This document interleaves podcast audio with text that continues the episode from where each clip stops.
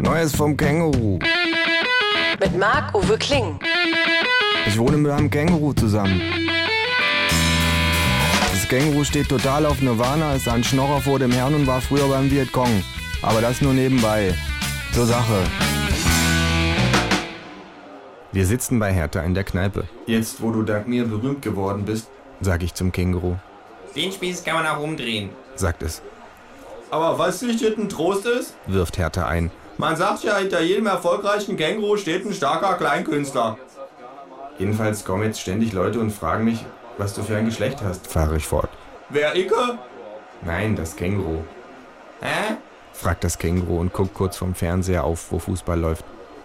Die Leute sagen, du hättest ja einen Beutel, würdest dich aber so männlich verhalten, Was? fragt das Känguru. Ich hab grad nicht zugehört.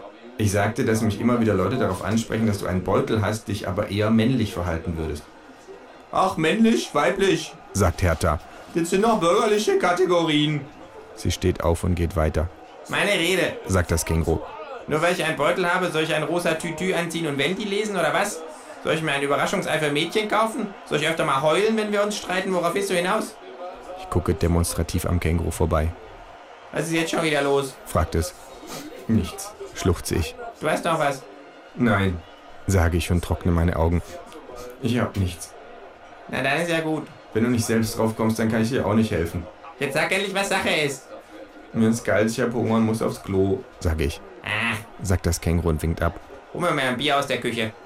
Ein Bitte wäre nett, Ja, ein Bier wäre nett. sagt das Känguru unkonzentriert. Und ein Schnaps. Ich gehe zu Hertha in die Küche, Ein Bier und einen Schnaps für das Känguru und einen alkoholfreien Prosecco für mich. sage ich, Allüren hast du. sagt Hertha. Ich würd mir die rausnehmen lassen. Sie gibt mir einen Schnaps und zwei Bier. Aber was soll ich denn nun antworten, frage ich das Känguru, als ich wieder zurück bin. Wem? Na, den Leuten. Worauf? Auf die Frage, welches Geschlecht du hast, Warum ist das überhaupt wichtig? fragt das Känguru.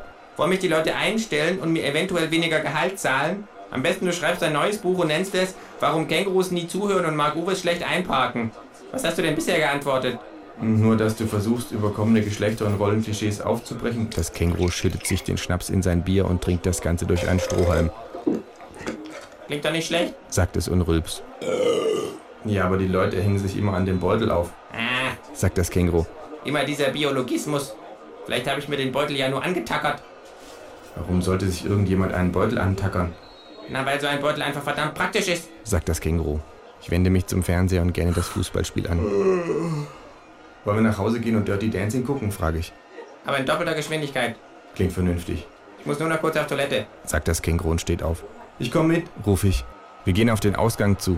In ihrem Flur hat Hertha zwei beschriftete Dixie-Klos aufgestellt. Das ist der Moment der Entscheidung, murmel ich. Auf dem vorderen Klo steht Ossis, auf dem hinteren steht Wessis. Wir gehen auf die Straße und pissen gegen ein Plakat des Ministeriums für Produktivität.